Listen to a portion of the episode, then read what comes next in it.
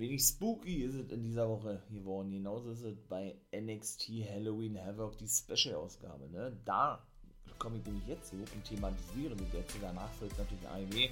Also bleibt man dran, wie immer hier, 39. Folge, ne Quatsch, 40. Was erzählt denn? NWO Guys World, ne? Und da würde ich sagen, starte ich doch. Mein Name ist Nathan Owen und ihr seid wie immer im For Life Wrestling Podcast. Also lasst uns loslegen. Wie ich gerade schon verraten habe, ne? Im Intro wurde das in dieser Woche ganz schön spooky.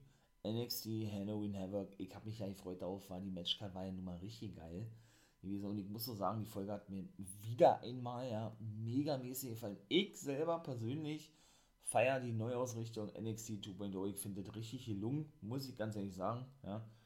Quoten sagen ja aktuell wohl was anderes, aber dennoch äh, bin ich da eigentlich frohen Mutes, ja, dass das sich in Zukunft auch noch ändern wird. Glaube ich eigentlich schon. Also, dann kommen wir morgen gleich zum ersten Match und da war dann gleich was, ach man, ich will ja nicht immer meckern, ja, aber ich mag das nicht, wenn ähm, gewisse Damen, Herren, Take-Teams, wie auch immer, keine, ja, keine Entrance bekommen, ne?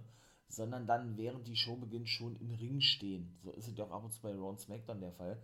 Genauso war es dann nämlich auch gewesen, denn es sollte nämlich gleich das Women's Take Team Titelmatch kommen.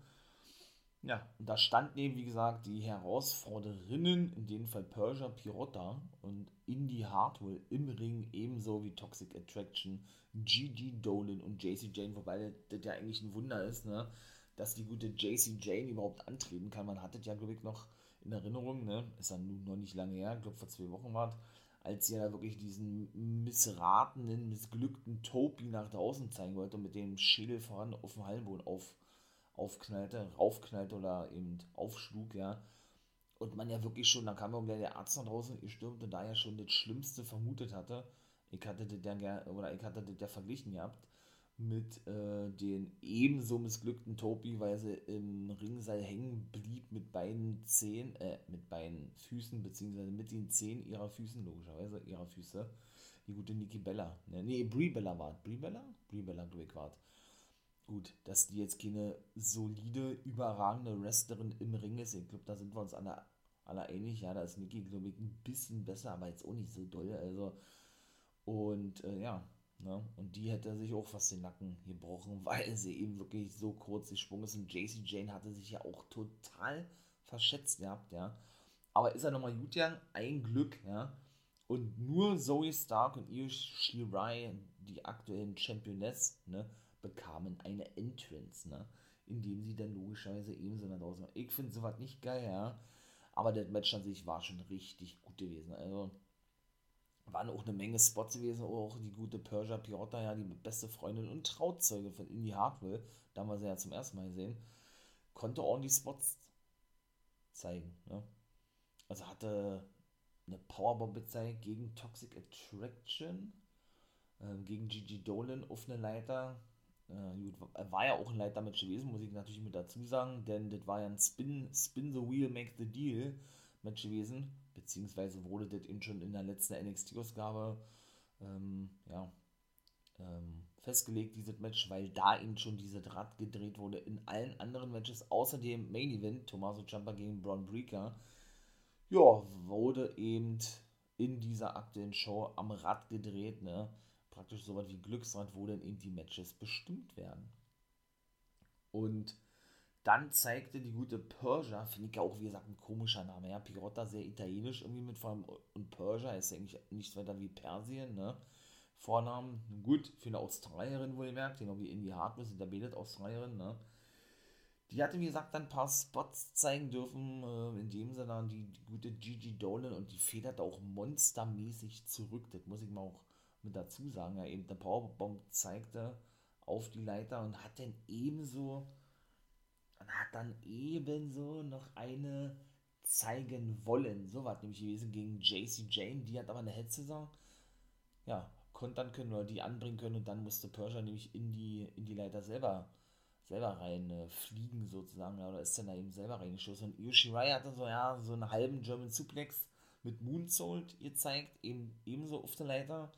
Das war gewesen gegen, ähm, das war es ja, JC Jane gewesen. Also da ging es wirklich richtig ab. Ja. Und ein Move, oh, der war so hart gewesen. Da ist die so falsch aufgekommen, ja.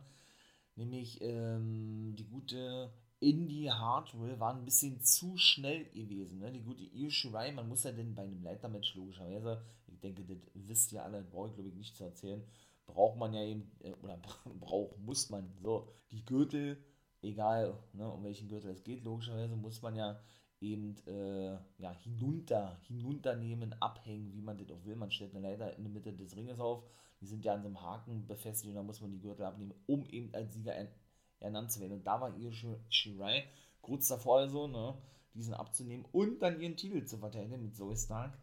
Ja, da wollte sie gerade das Bein noch ähm, so über die letzte, letzte Sprosse rüberheben, aber da war in die Hardware schon äh, schon dabei gewesen, die Leiter zu kippen, weshalb sie das nicht mehr hinbekam. Ja, und da war, und flog dann nach draußen die gute Io Shirai mit, ja, mit, den mit der Schulter und mit dem Kopf gleichzeitig auf eine Leiter rauf, die eben, ähm, ja, aufs Kommentatorenpult beziehungsweise auf dem Apron platziert wurde, ja. Boah, das sah richtig böse aus. Die ist auch nicht mehr zurückgekommen in das Match, genau wie Persia Pirota ebenso wenig, ja. Ja, und Indy stieg dann nach oben und bekam gar nicht mit, ne, weil sie auch selber so ein bisschen geschockt war, so sollte das zumindest auch rüberkommen, ja, sie macht da so ein bisschen auf Dexter Loomis, ne, die sind ja nun verheiratet, obwohl es ja nun sehr ruhig geworden ist um die beiden in letzter Zeit, muss ich aber ganz ehrlich sagen, ne, er ist ja überwiegend mit Gargano jetzt unterwegs, mal gucken, wie sind die als Team jetzt unterwegs, ich weiß es nicht, ne, also sprich Schwiegervater und Schwiegersohn, so soll es ja nun äh, rüberkommen, ne, dass Gargano praktisch der Papa ist von Indie Hardware. Austin Theory ja eigentlich der Sohn gewesen ist, der nun komplett raus ist, weil er bei Monday Night Raw mittlerweile unterwegs ist. Seit, der, seit die Draft, der dort stattfand, ist er dahin gedraftet worden. Und The Way eigentlich aktuell aufgelöst ist, weil auch die vierte Bunde, nämlich die Ehefrau von Gargano, auch im Wahrnehmen, ja, zum ersten Mal Mutter werden wird. Also, ne, Gargano und Candice erwarten also ihr erstes Kind. Ja, weshalb denn wahrscheinlich jetzt diese traute Zweisamkeit erst so ein bisschen hinten anstehen muss, ja, zwischen eben ähm, Dexter Loomis und Indie Hardware, ja, genau, zwischen Index, wie er Gargano das selber nannte, und da natürlich gleich ein Merch draus entstand, war ja auch klar gewesen. Und ja, wie gesagt, ähm, das da ein bisschen ruhiger geworden zuletzt zwischen zwischen der guten Indie Hardware und Axel Lewison, die sich eben das mit ihrer Trauzeugin, vielleicht wird die ja irgendwie neues Mitglied von The Wailer, was eben zusammentat in einem Take-Team. Und sie dann eben von Gigi, Gigi Dolan von oben, also von der Leiter oder auf der Leiter stehend heruntergetreten wurde, ja.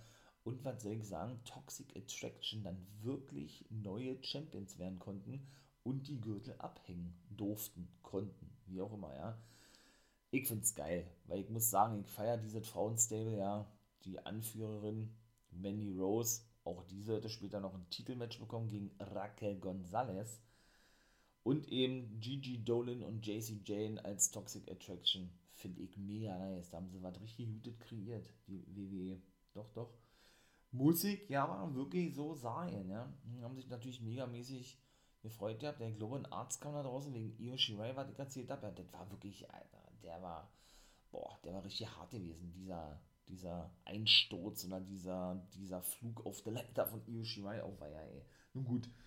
Ja, dann es eben auch eine Halloween-Party, möchte ich mal sagen, veranstaltet von Grayson Waller, der überraschend doch als Host fungierte, weil der gute LA Knight angeblich äh, eine Autopanne gehabt haben soll und nicht anwesend gewesen ist. Ich hatte mich nämlich schon gewundert gehabt, denn ähm, ja, letzte Woche gab es ja ein Match zwischen den beiden, wo denn der gute LA Knight logischerweise gewann und eigentlich zum Host in dieser Woche ernannt wurde. Ne? Es ging praktisch darum, äh, dass der Sieger der Host von NXT Halloween Havoc werden soll. Ja, was soll ich sagen? Keine Ahnung, ich weiß gar nicht, wer da alles äh, mit bei gewesen ist. Ja, das sind ja generell so viele so viele neue äh, bei NXT, was aber auch wirklich der Frankie Monet war dabei, äh, auch Tony D'Angelo, ne, der neue, ich sag jetzt mal Italiener, der hat sich übrigens dann wieder selber eingeladen bei Lash Out von Lash Legend, die hat dann auch angenommen, und ich sage, okay, alles klar, wenn du, wenn du unbedingt äh, eingeladen willst, eingeladen werden willst von mir, so, kannst du haben, aber erwarte keine, keine, boah, weiß ich nicht, äh, erwarte eine geile Sendung, die aber sich nicht um dich dreht, möchte ich mal sagen, ja. Und, äh, ach, wer war denn da noch gewesen? Cameron Grimes war am Start. Ähm, dann Ole Duke Hudson war am Start gewesen.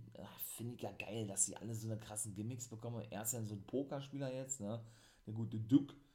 Duke Hudson, ähm, ja, und ach, keine Ahnung, wer da noch am Start war. Da waren so viele gewesen. Ach so, Ike Manjiro und Kushida, die ja wohl jetzt ein neues Take-Team sind, die beiden Japaner, ja. Ähm, ja, die wurden dann irgendwie gefragt von Grace Waller, warum sie nicht verkleidet seien. Die haben aber ja kein Wort verstanden. Irgendwie haben sie sich da aus dem Staub gemacht.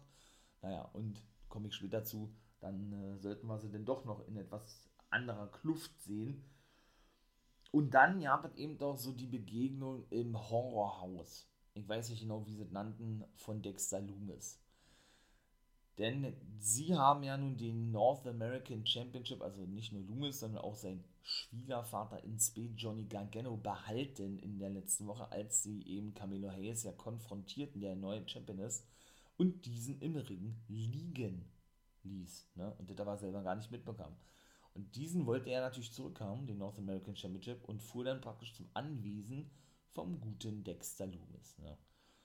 Ja, dann kam man natürlich an mit dem guten Trick Williams, der schon Schiss hatte, bevor sie überhaupt äh, aussteigen konnte und wollte auch im Auto bleiben und äh, hat gesagt, komm, du, du bist doch der Champion, holen dir Felix alleine. Und, und er sagt, komm, man, sei jetzt hier keine Mimose, ja, komm, wir gehen jetzt da wieder drin und dann ist gut. Ich habe auch Angst, so eine Art, ja. und den war auch schon wieder so comedy-mäßig, war so geil, ey. Ja, die haben auch so den gleichen, gleichen, gleichen, ähm, gleichen, gleichen Stil irgendwie, ja. So kann ich mir auch vorstellen, dass die auf längere Sicht, wenn er den Titel irgendwann abgibt, ich denke, der wird den jetzt eine Weile halten, ja, dann auch als Take-Team unterwegs sind, ja. Und muss ich ganz ehrlich sagen, war richtig cool und richtig nice gewesen. Ja, viele Schreckmomente, wenn man das so formulieren kann, ja. Bis du dann, also, ne, war, war, war eben äh, da schon gewesen in dem ersten Clip, da soll das noch einen zweiten geben, bevor sie denn in so eine Scheune gingen oder reingingen oder sowas, ne. Praktisch dann in das richtige Haus von Dexter, wobei das eigentlich eher ein bisschen kurios äh, wirkte oder oder rüberkam, denn äh, als sie eben aus diesem Horrorhaus von Loomis rauskam, da komme ich, wie gesagt, im zweiten Clip zu, sah man, dass das eigentlich ein Container war. Hat eigentlich auch keinen Sinn ergeben. Sie gehen in eine Scheune rein und kommen bei einem Container raus. Okay. Kann man dann natürlich auch sehen, wie man will, ne? War ja alles Halloween-mäßig gewesen, verstehe ich natürlich alles, ne? Ganz klar. Auf jeden Fall war das schon witzig gewesen, wie die sich da in der Hose gemacht haben. Das zweite Match, und das wurde eigentlich ja nicht festgesetzt und war dann so eine spontane Ding. Joe Gacy traf auf Malik Blade und Malik Blade hat zum sechsten Mal verloren hintereinander. Der hat noch keinen einzigen Sieg einfahren dürfen. Ja, und dann kam natürlich auch wieder der gute Gunnar Haaland, den man auch schon äh, gesehen hatte, als er eben generell die NXT-Arena betrat mit einer Michael Myers Maske.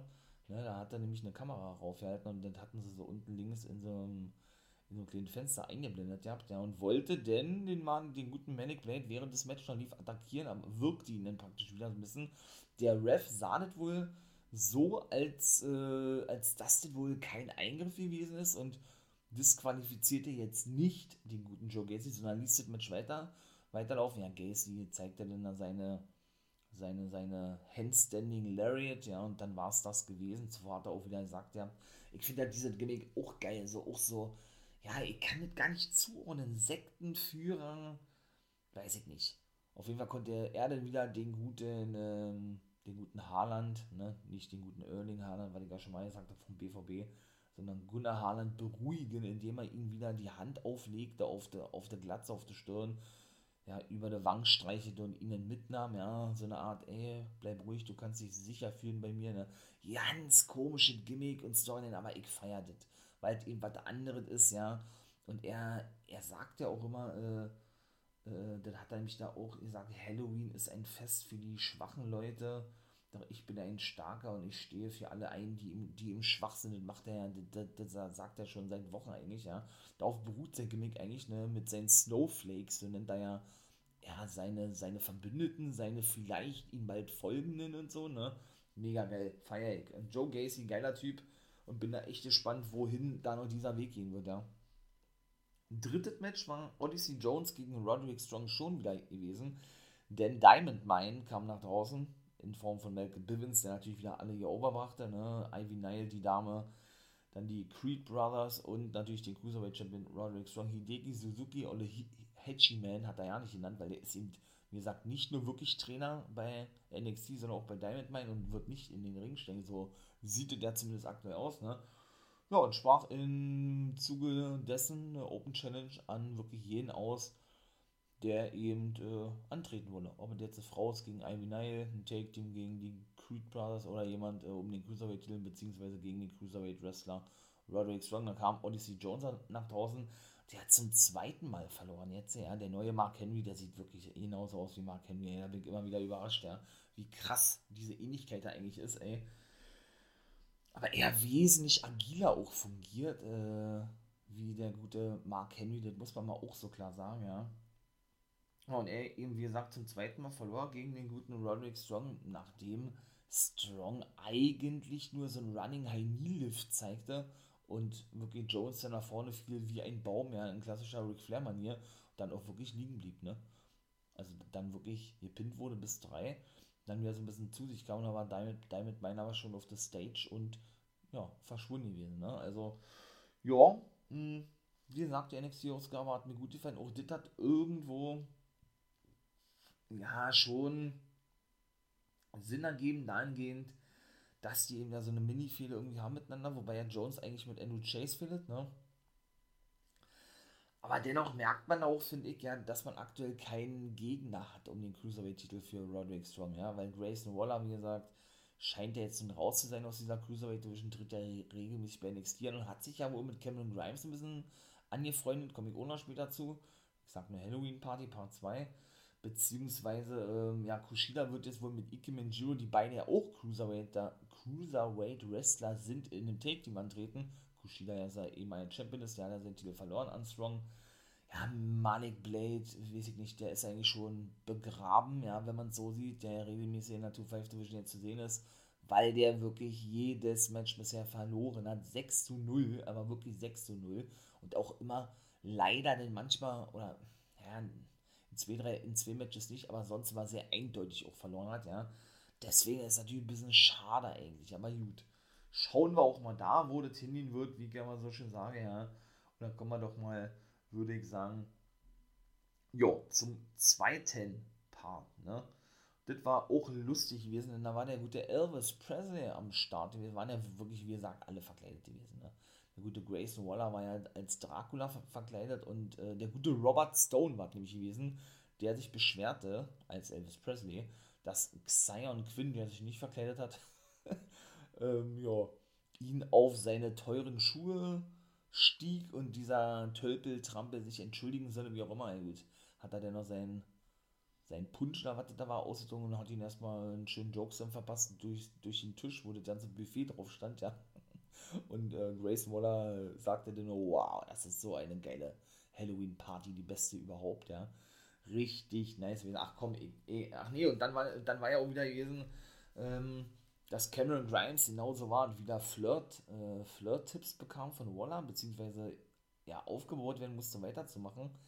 Das haben wir ja in den letzten Wochen schon gesehen gehabt weil er nämlich da mit zwei Damen flirten wollte, die aber gerade mit Waller beschäftigt waren zu, äh, zu sprechen oder er eben auch gerade äh, ein paar Flirtsprüche auspacken wollte.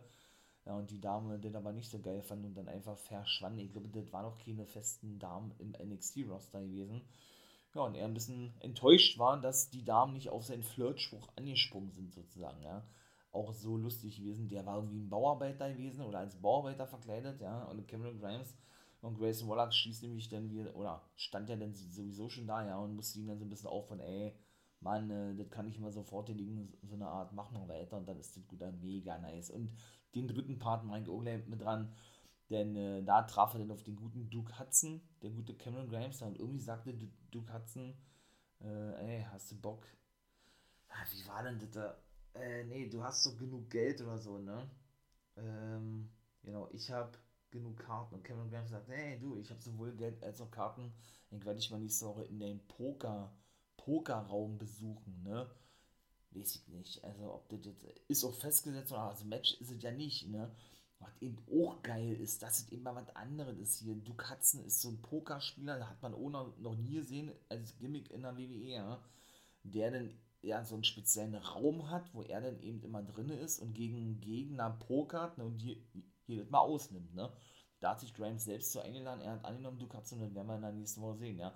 Sind ja keine Matches an sich, meine ich mal, ja. Ihr versteht das, denke ich, was ich meine, ja. Von daher finde ich das eigentlich auch ganz nice, ja bin ich mal ganz ehrlich. Also auch da war, wie gesagt, dann, äh, ja, war wieder Juts Feier mit drin gewesen, und ich muss wirklich sagen, hat mir richtig gut gefallen, auch diese ganzen Halloween-Party-Dinger da, ja. Ja, und dann war eben gewesen, dass äh, dann dieser zweite Part war, ich kann das alle und ich will das auch alle ja nicht wiedergeben. Da gab es natürlich diverse, diverse spooky Begegnungen für Camelo Hayes und Trick Williams, als sie eben sich weiter den Weg anbahnten, ne, ähm, zu dem Ort, wo der North American Championship versteckt war, wie auch immer. Äh, Gargano hat dann nämlich auch überall Kameras angemacht, weil Loomis nicht wusste, und er spricht dann nicht, sondern macht das ja immer mit seiner Mimik und Gestik klar, was er davon hält, ne, indem er die Augen so aufreißt und so weiter. Hatte das eben nicht gewusst gehabt und Gargano auch ihr kleidet in der gleichen in der gleichen Kluft, hätte ich beinahe gesagt, in der gleichen Montur wie Dexter Loomis, weshalb man eben wirklich davon ausgehen kann, dass die auf Länge sich in einem Team jetzt antreten werden. Hätte man so auch nicht erwartet, war. Als diese Fehler so startete vor bestimmt 8, 9 Monaten, ja, 9 Monaten nicht, aber 6, 7 Monate mindestens. Ne? Und das sich eben so entwickelt hat, wie es sich eben entwickelt hat, mit der Hochzeit mit Indie Hartwell, dann sind die mit eingebunden worden. Ich finde das mega, mega geil, mega nice, ja. Ja, und er beobachtet, ja, wie gesagt, die ganze, die ganze Zeit, ähm, das Treiben, möchte ich mal sagen, von Hayes und Williams an die North American Titel ranzukommen. Die wurden natürlich diverse Male erschreckt von Monstern und so, bis sie dann endlich die North American Championship Titel ähm, sahen und er ihn praktisch an sich nahm, ja. Ja, und dann auf einmal Deck Loomis und Johnny Gargano hinter den beiden standen, denen eben Schläge verpasst haben, die verschwanden denn nach draußen. Und da sah man dann nämlich, wie sie eben aus diesem Container rausliegen. Dann kamen da irgendwelche Zombies ihnen, ihnen entgegen, ja die, die haben sie auch noch wegge weggeklatscht, weggeknallt und Williams, wie so ein kleines Mädchen, hat dann da rumgebrüllt, ja. Und dann sind sie zum Auto hingerannt und Gargano sagte, ey, das war zwar eine coole Party gewesen, da versammelten sich die ganzen Monster um Loomis und Gargano herum, ja, aber Dexter hat er gesagt, ja, im nächsten Jahr findet die Halloween-Party bei mir statt. Dann hat er den Daumen hochgehoben, so in dieser klassischen Catchphrase von Loomis, aller Monster, haben das genauso gemacht, ja, ja, und dann war das Segment vorbei gewesen. Hat er also gesagt, dass man das im nächsten Jahr dann in seinem Haus sehen wird, ja, diese ganze Halloween Havoc-Geschichte. Ist interessant, denn der Vertrag von ihm, von Gargano, läuft ja am Jahresende aus. Ne? Das ist ja auch ein großes Thema. Ob er vielleicht WWE verlässt, NXT verlässt. Die meisten sagen ja, er geht zur AEW, wie so oft eigentlich, ne? Oder äh, zurück in die Indie-Szene oder wie auch immer. Weiß ich nicht, ob das schon so ein direktes Ding von ihm selbst gewesen ist. Er bleibt nun doch, aber dann will er bestimmt auch würde ich jetzt zumindest sagen, unter gewissen Voraussetzungen bleiben. Ne? Also ähm, sprich vielleicht ein Aufstieg ins Main Roster da und dann eine große Rolle, Rolle spielen oder er will immer bei NXT bleiben, so wie Tommaso Ciampa, der will ja nicht aufsteigen, der will seine ganze Karriere nur bei NXT verbringen, hat er selber gesagt, ne? Ich weiß es nicht. Lass ich mich mal überraschen oder ob das jetzt einfach nur so ein Spruch gewesen ist vom guten Gargano. Das werden wir sehen. Andrew Chase war nämlich auch am Start gewesen habe ich auch noch vergessen, ja, denn der, ähm, ja, traf nämlich auf Williams und Hayes, wo die sagten, hey, was machst du denn? Sagte, hey, ich war hier mit meinen Studenten unterwegs zu einem Ausflug gewesen, aber die sind hier reingegangen und sind gar nicht mehr zurückgekommen, sagt er. Und dadurch, dass die Bilder ja ständig Schiss hatten, Hayes und äh, Williams, was sie doch noch so erwartet, ja, schubsten sie ihn praktisch so ein bisschen nach vorne durch die nächste Tür zu gehen, ne, weil sie eben Schiss hatten und er aber auch nicht so begeistert war und das dann aber tat, blieb er vorm Spiegel stehen und sah in diesem Spiegel eben den guten Dexter Loomis und hat sich total erschrocken gehabt und ist dann eben auch von den Zombies, möchte ich mal sagen, entführt worden, genau wie Hayes ähm, ja, äh, hinter dem, dem, dem guten Williams von Gargano entführt wurde, wie der nun rauskam, weil Williams den gar nicht mitbekam, ja, und noch weiterhin sprach mit dem guten Hayes, obwohl er schon lange weg war und er sich dann praktisch den Weg, äh, den Weg ähm, ja, zu Hayes nochmal durchbahnen, anbahnen musste, wie auch immer, und den dann auch niederschlug, weil er eben dachte, dass das ein Zombie ist. Also ganz, ganz geile Geschichte gewesen eigentlich, ja. Ja, und dann eben das, ne, schlussendlich so kam, wie es ihm kam, sie fanden doch den Titel, weil ich ja sagte, ne, verschwanden, bekam noch einen Schlager von Gargano und du musst alle, das habe ich ja gerade schon erzählt gehabt, ne. Das vierte Match war der Mandy Rose eben gewesen gegen Raquel Gonzalez. Ich muss sagen, ähm, ich habe, glaube ich, noch kein Match gesehen gehabt, wo eine Dame, in dem Fall Mandy Rose, nur Schläge und Tritte ansetzt. Die hat keine Aktion gezeigt, keinen Suplex, kein so, sonst was, aber es kam auch nicht unglaubwürdig Und das war das Interessante gewesen, ne? Es war jetzt nicht schlecht gewesen, es hat irgendwie gepasst, ja. Und sie ist wirklich neue Women's Championess geworden. Toxic Attraction haben wirklich alle Frauentitel bei NXT zu sich geholt, ne? so wie sie es angekündigt haben. Also richtig nice. Und warum? Weil, dann hat sich das nämlich bestätigt, weil man hat das auch in den letzten Clips gesehen, ja, oder in dem letzten Clip, da gab es da zwei, ja, weil die gute Gonzales ähm, nämlich hinterrücks attackiert wurde von dieser Mystery Person, ne, mit ihrer, ähm, was sich als Frau herausstellte, weil wie gesagt, man hat es in dem letzten Clip gesehen gehabt, da habe ja auch gesagt, dass ich davon ausgehe, dass das eine Frau ist und kein Mann ist, ne, ja, von derjenigen denn attackiert wurde mit einem, äh, mit einem Spaten, ne? Und Mandy Rose hat eben ausnutzte mit ihrem Toxic Attraction Kick, sag ich mal, und dann neue Championess wurde. Sie feierte dann mit, mit ihren beiden Girls, ne, die ja neue Tag Team Champions sind, JC Jane und Gigi Dolan. Und im Ring stand dann eben diese mysteriöse Person, die sich dann natürlich, dann war klar gewesen, ja, äh, entpuppte als Dakota Kai. Sie bleibt nun also doch bei NXT und steckt nicht ins Main Roster auf, das war denn wohl, weil sie sollte eigentlich bei der Draft mit bei sein, warum sie nicht war und nicht zu Raw oder SmackDown gedraftet wurde, ich weiß nicht.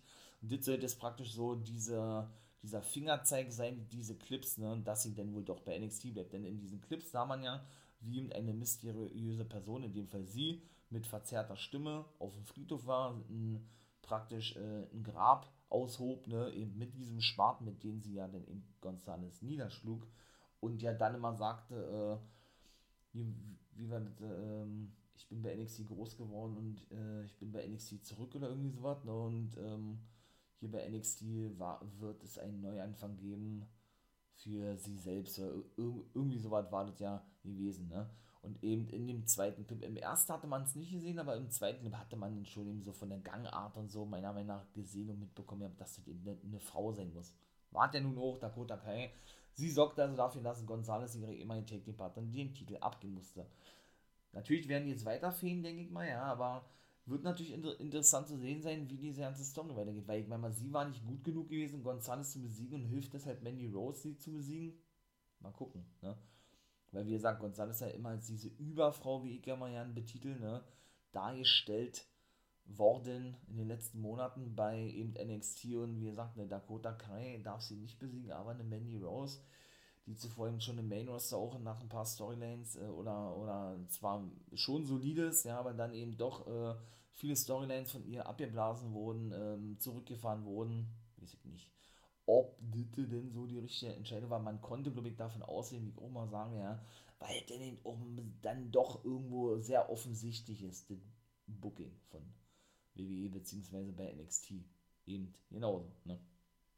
Kommen wir mal zum fünften Match. Und das war eine große Überraschung gewesen. Imperium sind neue Take Team Champions. Also man, man hört bisher alle Titel gewechselt. Women's Take Team, Women's und jetzt auch Take Team Titel. Hätte ich nicht gedacht. Ich dachte MSK, Wesley und der Starter verteidigen. Überragendes Match, Match gewesen. War auch das Beste gewesen. Besser als das Leiter Match. Ein Tempo in dem Match, ja und das ist eben auch so geil, Imperium, ne? Äh, Fabian Eigner, Deutsch, äh, Deutsch, äh, Ösi, Italiener und Marcel Bartel, wie ja die Amis sagen, unser Deutscher, ne? Der ehemalige Axel Dieter Junior, mega geil. Sind wirklich zum zweiten Mal in Champions geworden, nachdem er der erste Run so ein Flop gewesen ist. Ich habe mir ja gewünscht, dass sie gewinnen, ich, ich habe es aber nicht geglaubt, bin ich ganz ehrlich, ja. Habe ich ja nun in der letzten NWO Guess World Folge schon gesagt. Und die durften wirklich, äh, ja, die echt besiegen, ne? was da schon, wie sagen, wie ein Tempo drin war. Und war ein Lumberjack-Match gewesen übrigens, denn ähm, ja, denn das wurde ja eben anhand von diesem Spin the Wheel, Make the Deal Glücksrad eben äh, ausgelost, ne? Ich weiß gar nicht, wer da gedreht hatte.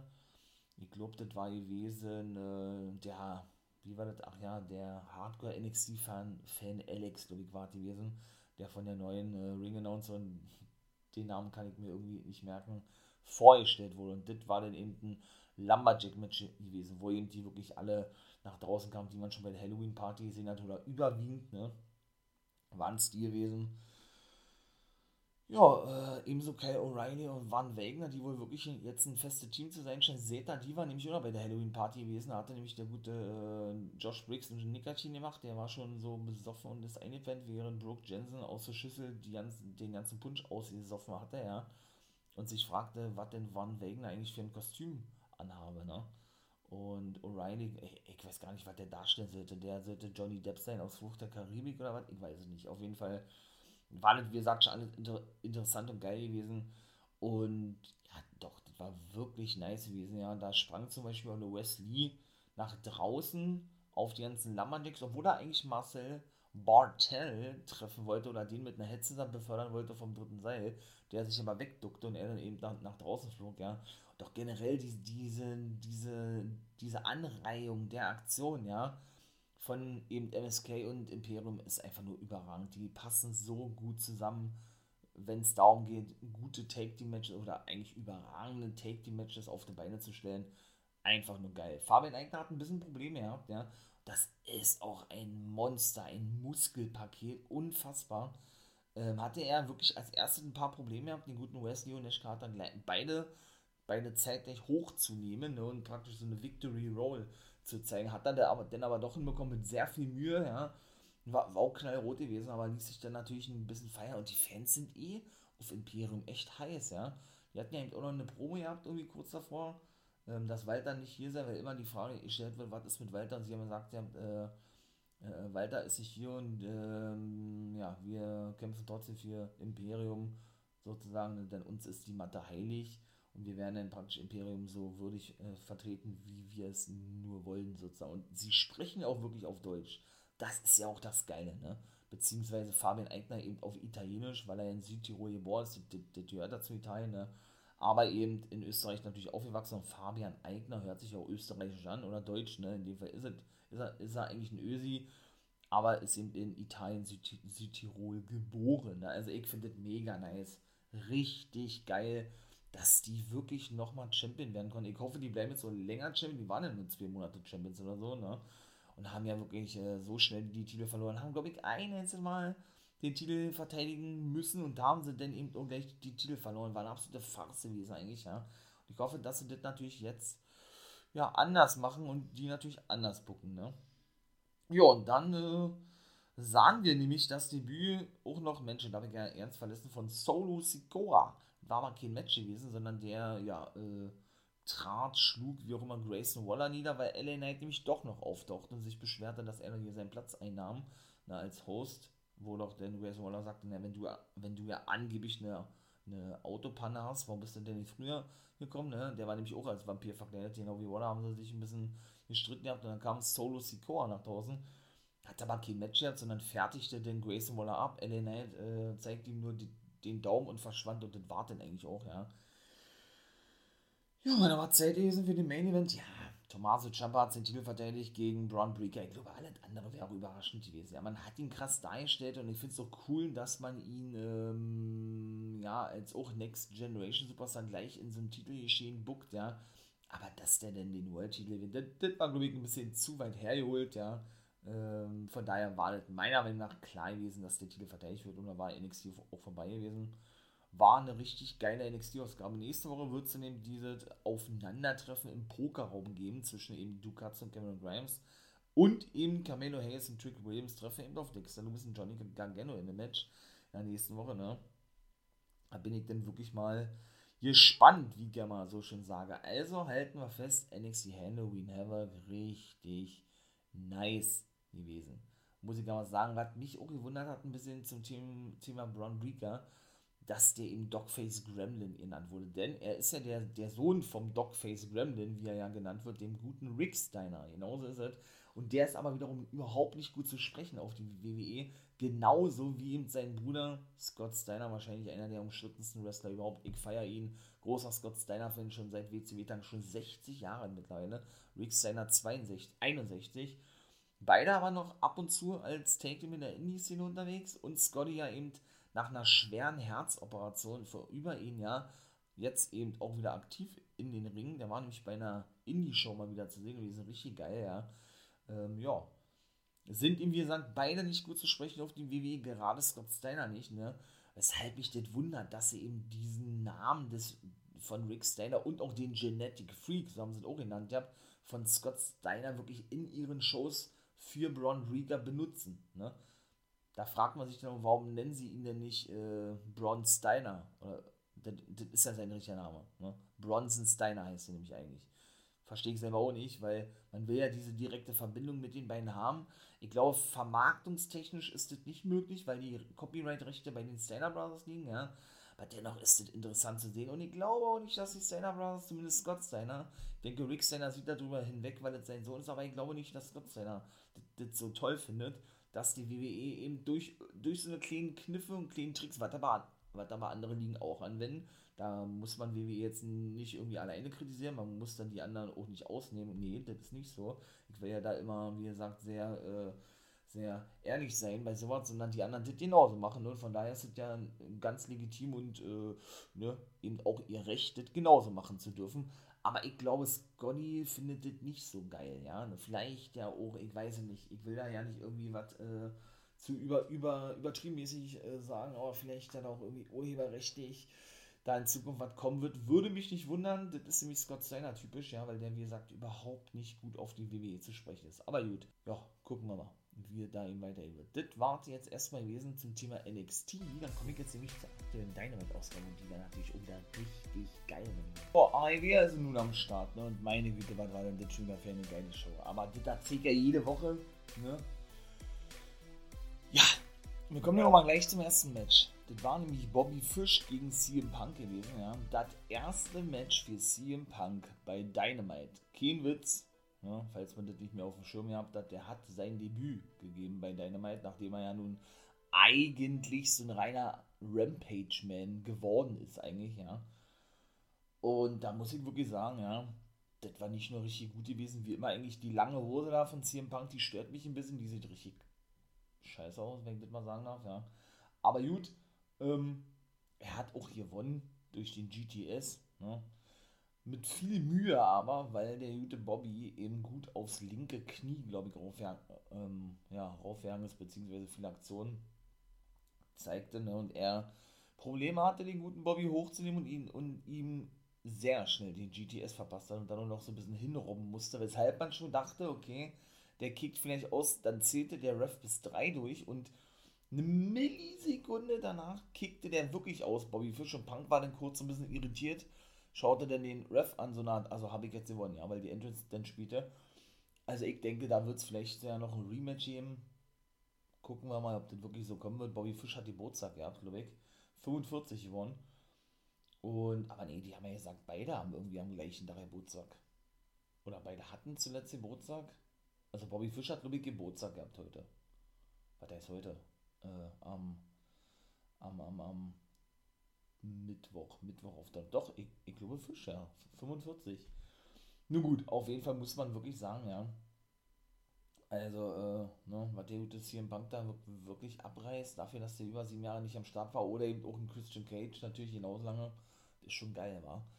Und auch Bobby Fish, der passt auch so gut zur AEW, ne? Der war ja bei Major League Wrestling gewesen, da hat er auch super gepasst, weil die setzen ja da extrem doof, ne, auf diese ganzen Kampfsportarten und so und verbinden das ja wirklich sehr, sehr clever und sehr, sehr gut, vor allen Dingen, ja, mit den, ich möchte mal sagen, ja, mit diesem modernen Wrestling, irgendwo, was ich sehr geil finde. Und Fish ist auch noch, ich sag jetzt mal, ausgeliehen an Major League Wrestling mit Lee Moriarty zusammen, die ja beide ein Match gegeneinander hatten, denn auch der hat ja bei AEW unterschrieben einer der Shooting Stars in der Independent-Szene. Und beide sind nämlich beim Opera Cup dabei, bei Major League Wrestling. Ne? Und da, wie gesagt, hat er ja schon wirklich auf sich aufmerksam gemacht mit seinem wirklich harten, harten äh, Wrestling, Wrestling, stiffen, stiffen Wrestling-Stil, wie, wie ich das ja mal sage, ist auch, oh Gott, was hat Jim Ross gesagt? Ich glaube, das war Jim Ross gewesen, jüngster Muay Thai Doppel- Doppeldarnträger überhaupt. Mit 16 hat er den wohl schon, also fast 30 Jahre, ja, ja. Den sieht man eben doch, ne? Also ich glaube, das ist kein äh, Genuss, gegen den guten Bobby Fish in den Ring steigen zu müssen oder generell in den Ring zu steigen, ja. Und die passen eben doch sehr gut zusammen, finde ich, irgendwie so vom Wrestling-Stil. Ich finde die sehr ähnlich eigentlich, CM Punk und Bobby Fish. Warum, kann ich gar nicht sagen. Natürlich Brian Danielson noch ähnlicher wie Bobby Fish. Auch das Match haben wir schon gesehen. Auch das war ein richtig gutes gewesen, hat Brian Danielson gewonnen, ja. Ja, doch, muss ich sagen, äh, ist nice. Bin ja mal gespannt, wen C-Pack als nächstes bekommt. Full Gear steht vor der Tür, ne? Sind wir dann natürlich auch mal da gespannt, was uns da erwartet. Grafiken ja überhaupt nicht, welche Matches festgesetzt sind. Es sind Matches festgesetzt, aber warum sie jetzt noch keine Grafik irgendwie rausgeknallt haben, ich weiß es nicht. Ne? Auf jeden Fall war der ein kurzer Clip gewesen von Malachi Black. Ja gut, der hat ja nun verloren gegen Cody Rhodes im Main Event zum ersten Mal bei AEW in der letzten Woche. Ne? Der ist ja gnadenlos ausgebucht worden, Cody. Richtig krass, ey. Also da komme ich auch noch später zu. Und der sagte, oh, wie war das, ähm, die Niederlage mache ihm nichts aus, dass das House of Black gewinnt immer. Hört sich an, als wenn er hier über, weiß ich nicht, über Blackjack spricht oder Poker oder so weiter. Ja, nun gut. Auf jeden Fall, und dann war wieder Zeit gewesen. Obwohl, ich gehe jetzt mal noch mal kurz auf Britt Baker ein. Die war nämlich bei der Wrestling Rugger Rugger Tour dabei, wie ich das immer gerne nenne.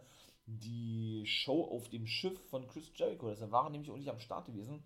Und Britt Baker auch nicht. Ich wusste ja nicht, dass das jetzt schon gekommen ist. Habe ich gar nicht mehr auf dem Schirm gehabt. Deshalb waren eben einige nicht dabei gewesen. Ne? Jericho war jetzt mal wieder am Start. Auch Baker war am Start. Die stand nämlich Backstage mit Rebel und der gute Britt Baker da. Und und ja, und bekam nämlich von dem guten Freund Tony Schiavone gesagt, dass die gute Everton auf sie treffen wird, auf Britt Baker. Und es geht sogar, oh, nee, Quatsch, es geht nicht um den Titel bei Rampage, aber sollte eben in einem Trick or, oh Gott, wie heißt das, der Trick or, Trick or, pff, weiß ich nicht, Match. Auf jeden Fall No DQ Match und die nennt es aber Trick or Tration Match oder irgendwie sowas. Und sollte nämlich die gute Everton gewinnen, ne, dann hat sie ein zukünftiges Titelmatch in der Tasche. Warum ist dieses Match festgesetzt worden? Denn die hatten wohl ein Match bei der Wrestling Runga Runga Tour von Jericho, wo er da immer fünf Tage unterwegs ist, von Amerika nach ba äh, bis zu den Bahamas und zurück, ne? Ja, und ähm, da ist sie wohl einfach abgehauen während des Matches wohl, ja, ist dann wohl ausgezählt worden. Und da, und ja, und hat sich da direkt drum geschert, meine ich mal, ja. Also würde ich das jetzt mal sagen, sodass den Tony, Tony Khan gesagt hat, ey, äh, wisst ihr was, wir legen dieses Matches einfach mal fest, ne? Ja, und ebenso, ne? Wieder Max für Jacob Friedman. Das ist so ein geiler Typ. Ich feiere diesen Typen, aber auch das sage ich ja jede Woche. Nachdem er ja nun in der letzten Woche ne, die ganze, die ganze, ja, die ganzen Zuschauer, die ganzen Bewohner ne, als, ich glaube, Inzestbrut bezeichnet hat und also ja, hat er jetzt gesagt, ja, dass, ach, wie war denn das, ähm, hat er über die Mütter hergezogen, dass sie doch immer nur schreien, harder, harder, MJF.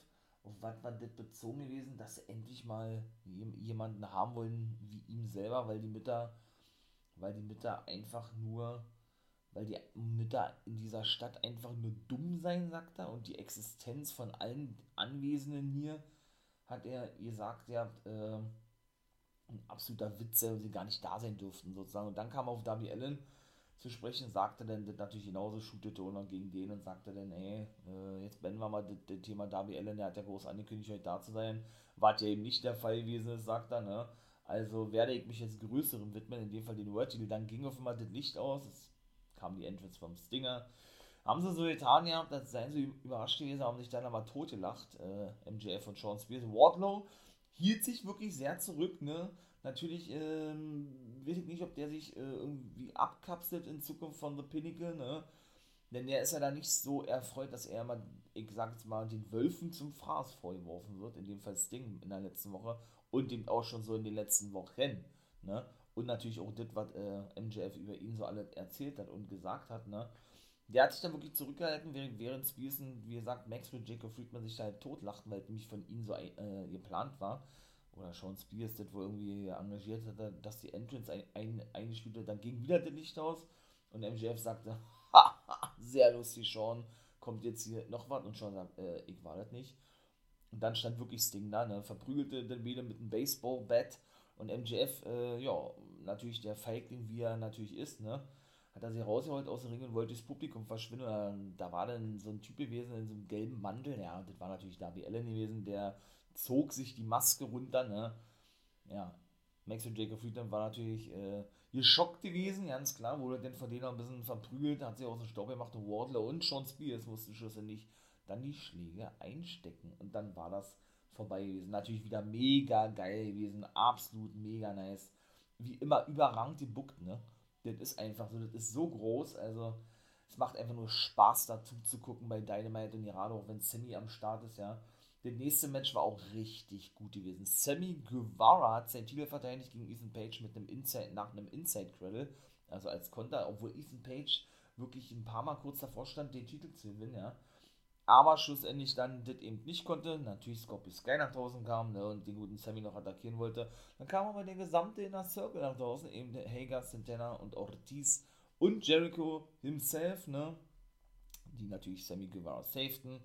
Chris Jericho sich noch lustig machte über Ethan Page und Sammy Guevara. Ich weiß es, gar, ich weiß es leider gar nicht mehr, was er da gesagt hat. Er, er er respektiere Sky, dass er zweimal gewonnen hat, aber Page, ah, da hat er doch auch irgendwann gesagt, ja, ähm, dass Page, dass Page, äh, ich weiß es nicht mehr. Auf jeden Fall war natürlich auch wieder mega nice gewesen ne, und sagte dann eben, dass äh, sie ja nun bestimmen dürfen, denn das war ja die Stipulation gewesen, ne, sollte Sammy Guevara verlieren, muss er aus dem Inner Circle austreten, sollte er gewinnen, was ja auch nun eingetreten ist, darf er die drei Take-Team-Partner von Americas Top-Team bestimmen, die an der Seite von Man of the Year gegen den gesamten Inner Circle bei Full Gear antreten. Meine Güte, habe ich hingekriegt.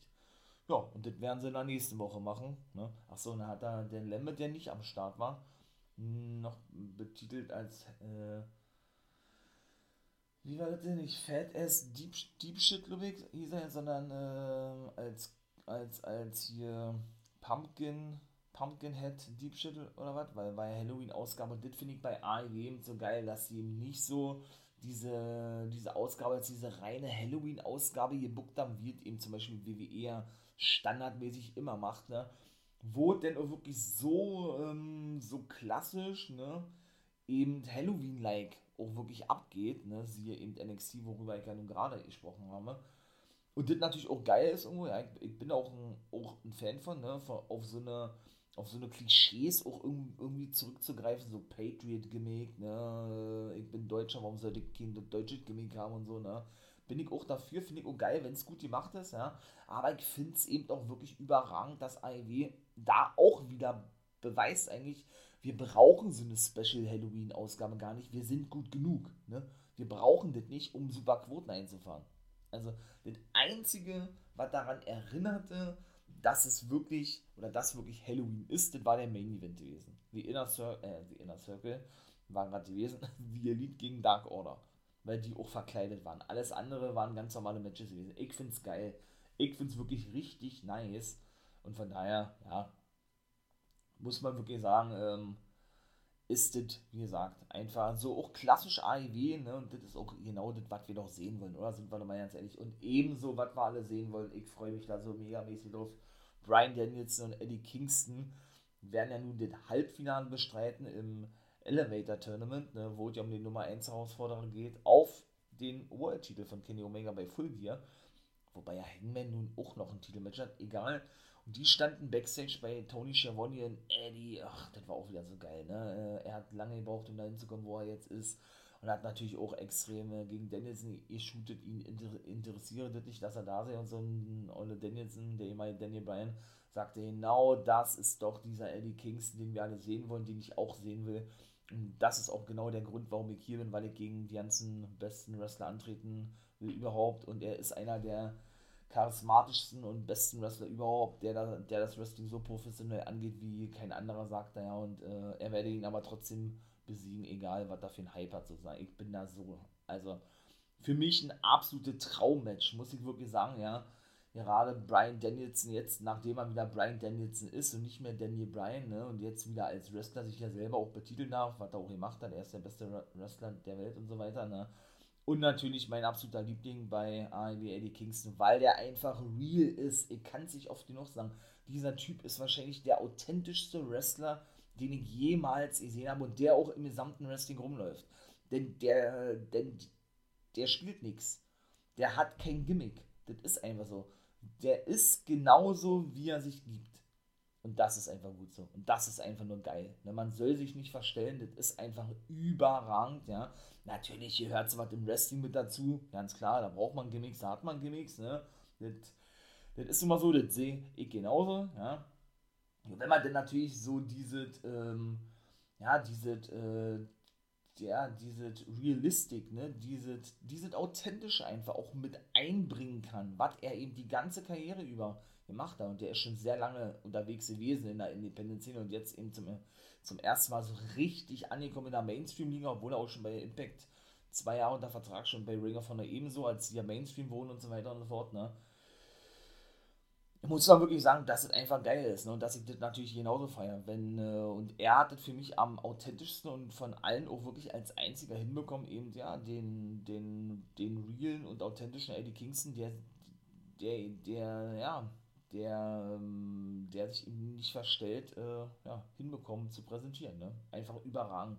Ich bin ein großer, großer Eddie Kingston-Fan und ich würde mich so freuen, ja, wenn der das Ding gewinnen könnte, aber ich ahne beinahe, dass er den Übermenschen Danielson nicht besiegen, Übermenschen, jetzt sage ich schon Übermenschen, ne, eben Danielson nicht besiegen kann. Es wird ein super Match werden. Ähm, ja, über Lance Archer haben sie auch nicht gesagt. Der hat sich ja verletzt in der letzten Woche, ne, wo er ja mit dem Schädel genau äh, nach Moonsault aufkam, der richtig missglückt war. Also ich denke, der wird jetzt erstmal eine Weile raus sein. Mal gucken, ich hoffe, der ist nicht irgendwie zu schwer verletzt. Das war nämlich das Match gegen Kingston, der dann relativ schnell das Match auch beendete. Und das wird auch ein super Match werden, ja. Und oh, ich freue mich da so mega mäßig drauf. Es wäre so eine, so eine geile Geschichte schon alleine, ja wenn wirklich Eddie Kingston das Ding gewinnen dürfte. Ey. Ich würde hier so steil gehen, ja, das wäre so überrang geil. Ja, und ebenso freue ich mich auch FDA und Lucha Bros zu sehen, denn das kann ich auch vorwegnehmen. Da haben sie aber, wie gesagt, gar keine Grafik gezeigt von, von keinem Match. Wirklich von keinem Match. Und wir werden ja, wie gesagt, ein 10-Mann-Take-Match sehen. Inner Circle gegen Man of the Year und äh, Americas Top-Team. Wer immer das auch sein mag, habe ich ja gerade schon erzählt. Ne? Sie bestimmt in der nächsten Woche Inner Circle laut Stipulation sondern eben auch keine Grafik gezeigt zum World Take Team Titelmatch. Es stehen beide Titel auf dem Spiel, AEW Championship und ähm, jetzt wollte ich wieder AAA Mega World Take Team Champion Titel sagen, nee, und die World Take Team Championships von AAA aus Mexiko, die ja FDA gewonnen haben von Lucha Bros, ne? Denn die machten einfach, äh, ja, die redeten nochmal auf Spanisch, Lucha Bros und forderten jetzt offiziell FDA heraus, die das auch später annahmen, kann ich schon mal vorwegnehmen, logischerweise, sonst würde ich gerne darüber nicht sprechen. Ja, und haben dann, ähm, und da haben dann gesagt, äh, beziehungsweise sagte Cash ey, wir haben ja beim letzten Mal schon gesagt, ne, wir haben nie ein Rematch bekommen, wir haben vor über einem Jahr unsere Titel, oder vor, vor genau einem Jahr bei Full Gear unsere Titel verloren an die Young Bucks und sie äh, und die Babys sollen zu Daddy nach Hause kommen, ja, dann haben sie sich natürlich noch ein bisschen erhypt und Top Guys out und das war's dann gewesen. Ey, das wird auch so ein geiles Match wenn FTA gegen Lucha Bros. Jetzt ist die Feder aber wohl mit Andrade denn doch irgendwie beendet, ne? Also natürlich äh, war ja da geplant, Ne, und das merkt man jetzt so vom Gimmick, dass Ric Flair als Manager eingesetzt wird von Andrade. Brauche ich nicht alles nochmal zu erzählen, warum das nicht der Fall ist ne, mit Ric Flair. Und deshalb wohl Chavo eben rausgeschmissen wurde, wobei der ja wohl zurückkommen soll zur AEW. Ne? Also als Manager von Andrade weiß ich nicht, aber er soll wohl zurückkommen. Ne? Und meiner Meinung nach geplant war eben doch noch zwei weitere Wrestler an der Seite zu stellen von Andrade oder, oder zumindest noch einen oder sowas, damit sie den eben gegen die Lucha Bros bzw. Death Triangle fäden denn Andrade scheint es wohl viele mit Cody anzufangen, da komme ich später zu. Denn jetzt komme ich erstmal zum Match äh, Serena Deep gegen Hikaru Shida. Und auch hier muss ich sagen, ey. Mann, Mann, Mann, Mann, Mann. Serena Deep, ja. Ich weiß gar nicht, warum die ihre Karriere beendet hatte. Natürlich, Basic ja, war jetzt so, so aus der Euphorie heraus gesagt, er hat ja schwere Alkoholprobleme gehabt damals, ist ja deshalb auch aus der WWE geschmissen worden. Lange Rede, kurzer Sinn, sie kam zurück als Trainerin zu NXT, nachdem sie bei May Young Classic vor vier Jahren oder so als Wrestlerin ihr Comeback gab ne, und ist dann gleich verpflichtet worden, im Zuge der Entlassungswelle rausgeschmissen worden, im April 2020, also letztes Jahr, vor jetzt auch anderthalb Jahren schon wieder, hat er denn relativ zügig als Wrestlerin und nicht als Trainerin bei AEW unterschrieben. Und ich muss sagen, für mich die beste Frau bei AEW. Also ich bin ja auch mittlerweile ein großer Baker-Fan, ne?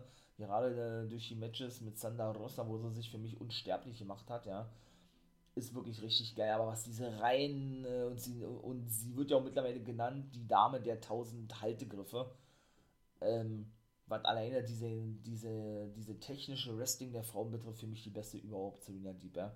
Also jetzt auch als Ziel unterwegs, überragend, monstermäßig, geil. Sie hat verloren allerdings gegen Hikaru Shida, ne, aber was die da wieder alles angesetzt hat, ja, von ihrem Serenity Lock, was ja ihr Finisher ist, über, ähm, oh, wie hat das, äh, äh, Excalibur gesagt, er kennt ja wirklich jeden Begriff, ne, es ist unfassbar, in, ähm, Inverted Finger for Leg Lock, also eine Abwandlung des Finger for Leg Lock, äh, ein Half Boston Crab oder ein Canadian Maple Leaf, so nennt Lance Storm den, ja.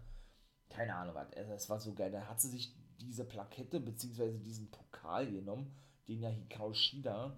Ähm, und jetzt hat sie ja nun den 50. Sieg eingefahren und jetzt offiziell auch dann eigentlich überreicht bekam oder hätte überreicht bekommen müssen und den trotzdem schon bei hatte. Wollte sie nämlich äh, Shida damit niederschlagen Shida konnte hier aber einen Tritt verpassen, weshalb sie den dann in Hand nahm und sie kurz überlegte, äh, ja, damit zuzuschlagen. Der Ref sie aber zurückhalten konnte, ne? Ja, und sie ja schlussendlich sowieso gewonnen hatte. Nach dem Match allerdings zu Rina Deep ja nicht aufhörte, sondern sich einen Stuhl nahm und richtig, und das hat sie auch während des Matches durch ihre ganzen Loks eben schon gemacht, ja, richtig aufs Bein losging und auf den Fuß losging und aufs Übelste, ja, diesen eben mit, Stuhlschlingen bearbeitete. Und ja, und das Match dann um den TBS Championship also vorbei ist. Wir werden dann also Ruby Soho gegen Chris Statlander sehen. Ne? Statlander, äh, Nyla Rose, die jetzt auf Hikaru Shida treffen wird. Die beiden Matches stehen schon fest. Und dann sind ja auch Thunder Rosa und wer war Nummer 4? Und Jade Cargill sind ja eben schon äh, gleich fürs Halbfinale bestätigt worden. Die brauchten sich also nicht qualifizieren. Warum, weiß ich nicht.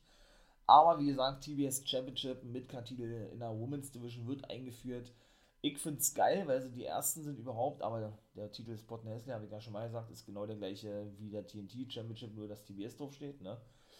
Ja, da bin ich wirklich mal gespannt, wie kann man sagen, wer das Ding wirklich gewinnen darf, diesen, ähm, dieses Turnier und diesen, diesen Midcard-Titel in der Women's Division. Ich lasse mich da mal überraschen. Ich äh, gebe aber mal trotzdem jetzt einen Tipp ab ja, Ruby Soul würde ich mich freuen, glaube ich aber nicht. Ich sage, Jade Cargill darf die Dinge gewinnen.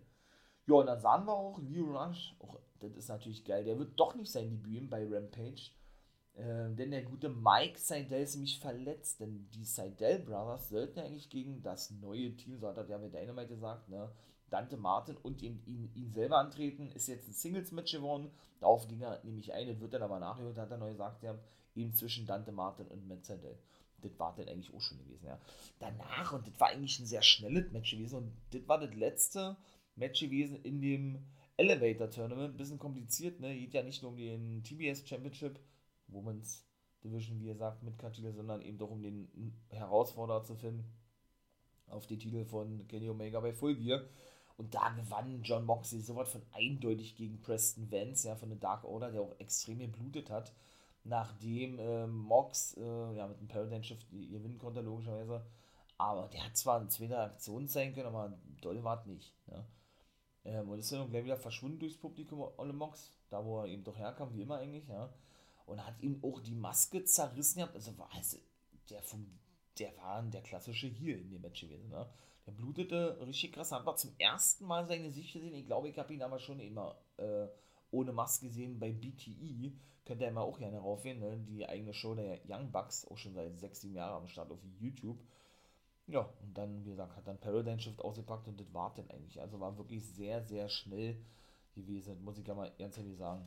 Also, ja, ähm, und dann war Zeit gewesen, dass der gute Cody Rhodes in den Ring kommt mit Arn Anderson. Der wurde gnadenlos ausgebucht. Es ist so krass, ja. Man hat doch schon philosophiert, ja, woran das liegt. Ich denke, das liegt daran, dass die meisten Fans sich gewünscht haben, dass der Heel turnt. Ne? Arn Anderson hatte sich ja so ein bisschen abgewandt, ja. Wollte den alten Cody zurückhaben und nicht diesen Reality-Star und so weiter und so fort. Und er kam nach draußen und stellte auch mal von vornherein klar, ey, ähm, er sagt ja, äh, dass er sich dafür entschuldigt, dass er eben das Wrestling so vernachlässigt hat und äh, es war nie seine Absicht gewesen, äh, ähm, ja, so ein wirklicher Reality-Star zu werden. Arne hat recht gehabt, es ist ihm eine große Ehre überhaupt, äh, neben Arne Anderson im Ring stehen zu dürfen, dass er sein Manager ist und da hat er den größten Respekt für und sagte dann eben doch, ey, und er hat ja, wie gesagt, eine kleine süße Tochter zu Hause, eine richtig heiße Ehefrau.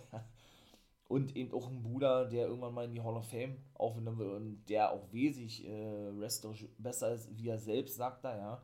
Hat sich also wirklich so ein, so ein, ja, so ein bisschen schlecht geredet und es sei auch nicht sein Anliegen, irgendeine große, ähm, nee, eine größere Karriere anzustreben, wird der American Dream sein Papa äh, schon gehabt hat. Ne? Hat dann wieder mit den Tränen kämpfen müssen. Ist ja jedes Mal so, wenn er über, über Dusty Road spricht, über seinen Papa, wie gesagt, absolute Legende im Wrestling. Ne? Da wollte ich, ich, nichts zu erzählen.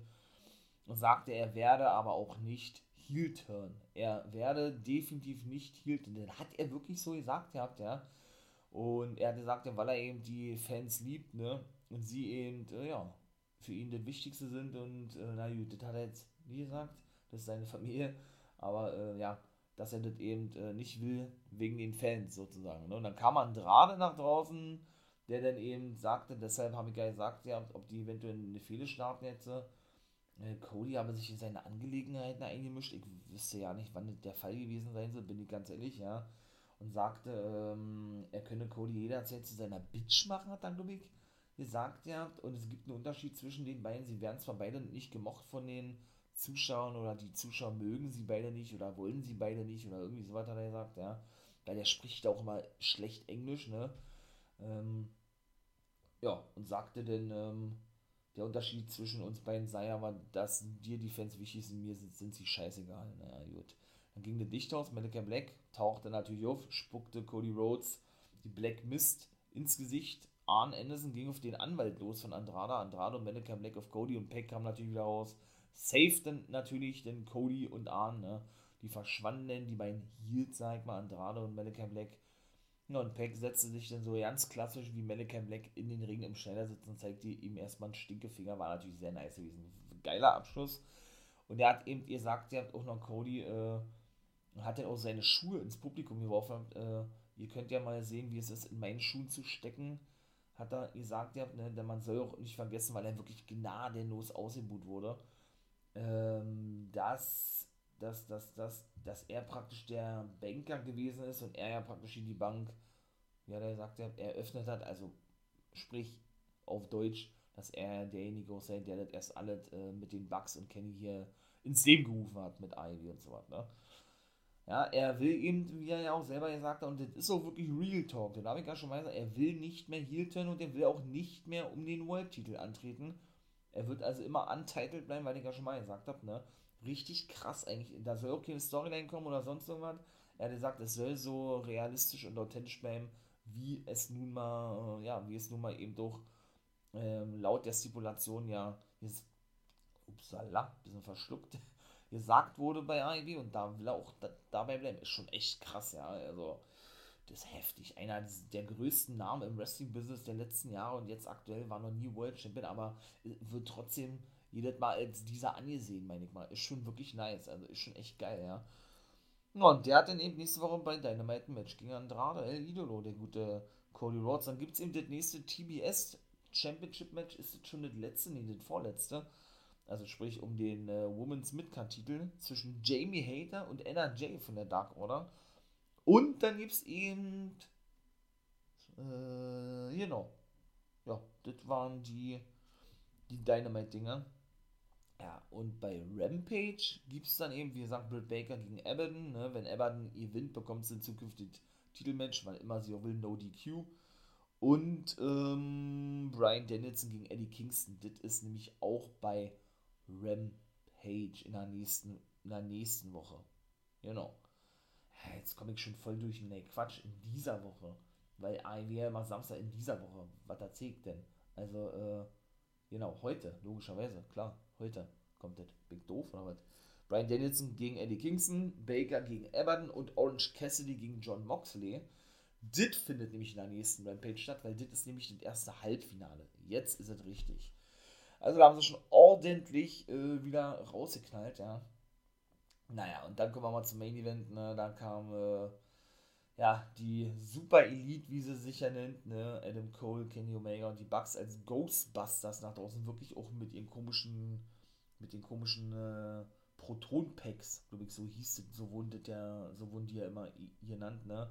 Dark Order kam da draußen als Cowboy, äh, als äh, Highlander, in dem Fall Stu, Stu, Stu Grayson.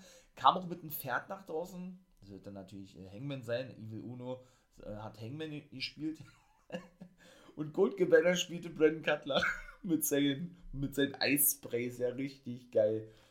Ja, was soll man sagen? Das war natürlich, ey, was da wieder für Aktionen gewesen sind. Ja, ich kann das alles gar nicht wieder eben. Das war von Superkicks über V-Triggers bis keine Ahnung was. Stu Grayson hat da auch wieder die Hütte abgerissen, ja. Der Typ, ey, auch so underrated, was so selber gesagt hat. Ich finde sowieso Stu Grayson, eigentlich die gesamte Dark Order ist underrated. Ja, auch Johnny Silver ist ein überragender Wrestler. Alex Reynolds, die ehemaligen Beaver Boys. Oder eben Evil Uno und Stu Grayson, die als die Super Smash Brothers unterwegs waren. Da aber der natürlich urheberrechtliche Probleme bekam in der Indie-Szene weil kennt man ja Mario und, und Luigi ist natürlich geschützt von Nintendo, ne? Und wie gesagt, ich kann mir auch vorstellen, dass die wirklich mal einen Main Event Push bekommen, die alle, die gerade nannte, gerade ein Silver, ein Uno oder eben doch ein Stu Grayson, ja, einfach nur geil. Also muss man wirklich sagen, die da wieder abgerissen haben, das war unfassbar. Und irgendwann kam dann nämlich dieses Pferd, ne? Ähm, ja, in den Ring. Und man dachte er eigentlich, äh, das ist Hangman Page, sind wir mal ganz ehrlich, ja. Haben sie denn dem Pferd, ne, nicht nur ein Low Blow verpasst, das haben sie auch der, der gesamten Dark Order verpasst zuvor, ne. Und äh, Rick Knox, der Referee, ist auch noch ausgenockt worden. Passt ja, ne? Mit dem Super Kick natürlich aus Versehen.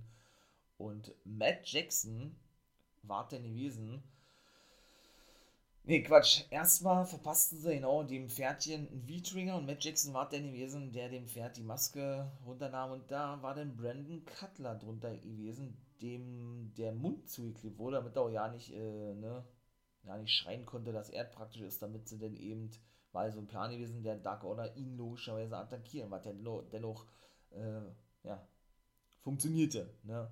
Ich liebe es, wenn ein Plan funktioniert. Und äh, wisst ihr auch, von wem das gewesen ist ja, die waren natürlich geschockt gewesen, dass eben Brandon Cutler unter diesem Kostüm gewesen ist, ne?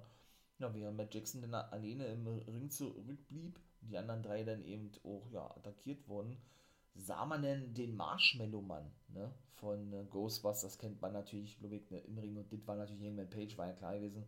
Da nahm man dann natürlich ähm, die Maske ab, ne?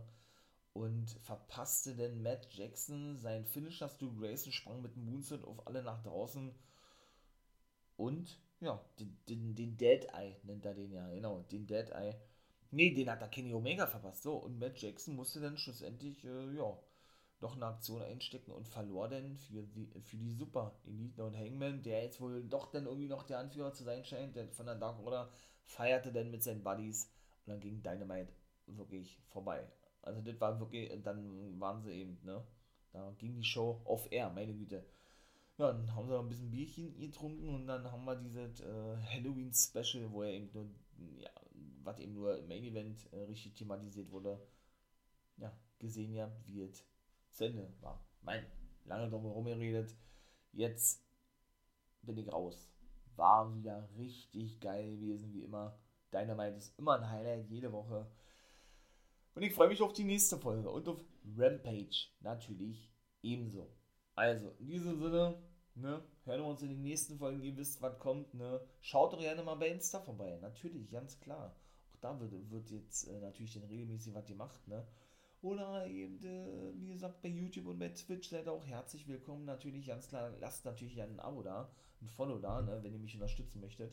Oder cool findet, was ich hier mache. Das ist natürlich immer sehr hilfreich. Ne? Die unterstützen die Unterstützung, die ihr denn zusagt, wäre natürlich mega nice. Danke schon mal für diejenigen, die natürlich alle tun. Ne? Dann bin ich raus. Ihr wisst, was kommt. Habt einen schönen Tag. Südau ja ganz gut aus war bisher. Und wir freuen uns auf Folge. Ne? Mal gucken, was da passiert. Ich sage nur The Cult of Rotunda. Ne? The Cult of Windham. Ihr wisst, was ich meine, wenn ihr in den letzten Folgen reingehört habt. Also, Habt einen schönen Tag, wie gesagt. Und nicht vergessen, become guy.